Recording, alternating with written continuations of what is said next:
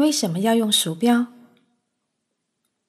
长期以来，人们普遍感到使用键盘作为输入设备很不方便。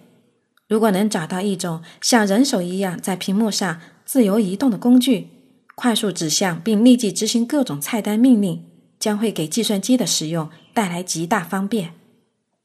鼠标器就这样应运而生了。由于鼠标器整个外形像一只小老鼠，故被称为鼠标。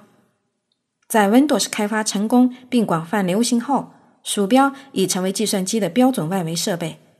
鼠标的基本功能是将手的移动分解为光标在屏幕上的移动，并将手指击键转换为点取。